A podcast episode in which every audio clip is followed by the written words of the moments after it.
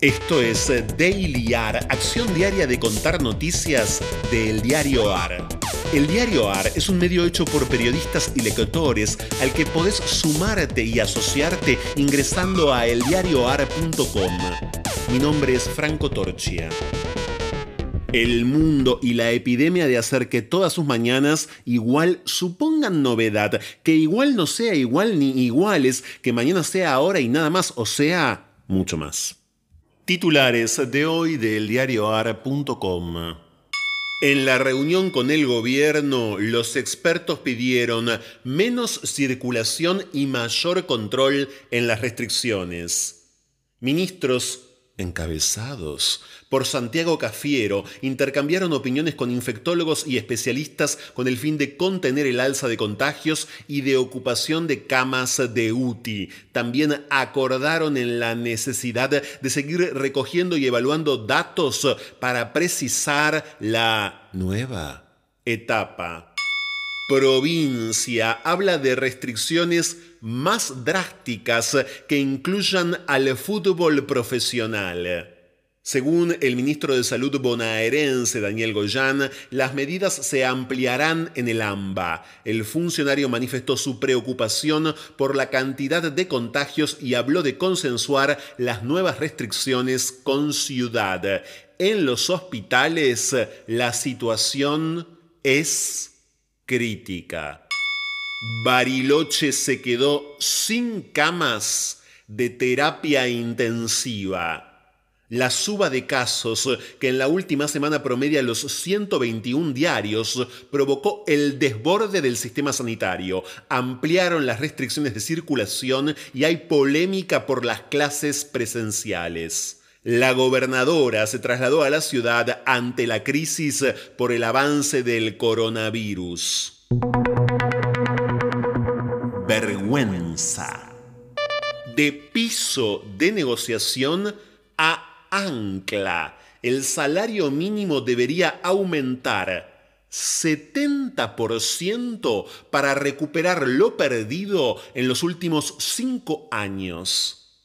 Mañana se reunirá el ministro de Trabajo con las principales centrales sindicales y patronales para definir la suba. Acumula cinco años de caída en términos reales y funciona como referencia para el sector informal. Denuncian que el pase de Diego García de La Plata a Córdoba fue para dilatar la investigación por violación. El volante uruguayo está procesado por abuso sexual con acceso carnal. Lo denunció una jugadora de hockey del Club Estudiantes de La Plata. Agrupaciones de ambos clubes señalan que desde que llegó a Talleres no fue convocado a ningún encuentro ni por la Copa Sudamericana ni por la Liga Profesional y que el traslado fue una maniobra para complicar el proceso judicial. Orgullo. Requisitos para participar del programa Producir para mujeres y personas LGBTI más víctimas de violencia de género. Pueden participar organizaciones comunitarias que incluyan en sus proyectos a personas que estén o hayan estado en situación de violencia de género hay subsidios de entre medio millón y un millón y medio de pesos. Organizaciones comunitarias. Organizaciones comunitarias. Organizaciones comunitarias.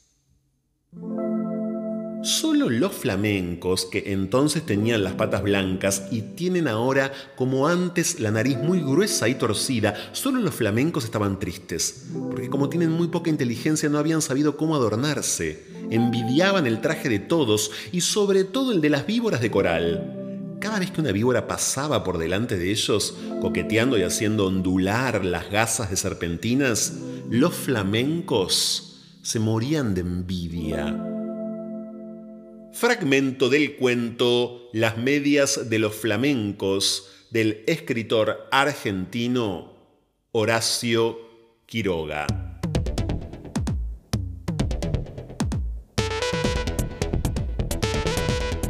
Esto fue Daily AR. Estas fueron algunas noticias de hoy. Hay muchas más y están en eldiarioar.com. Podés seguirnos en Twitter y en Instagram arroba eldiarioar.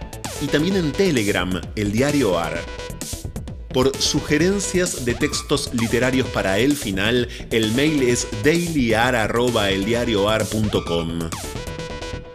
Diseño sonoro, Caja Mágica Estudio.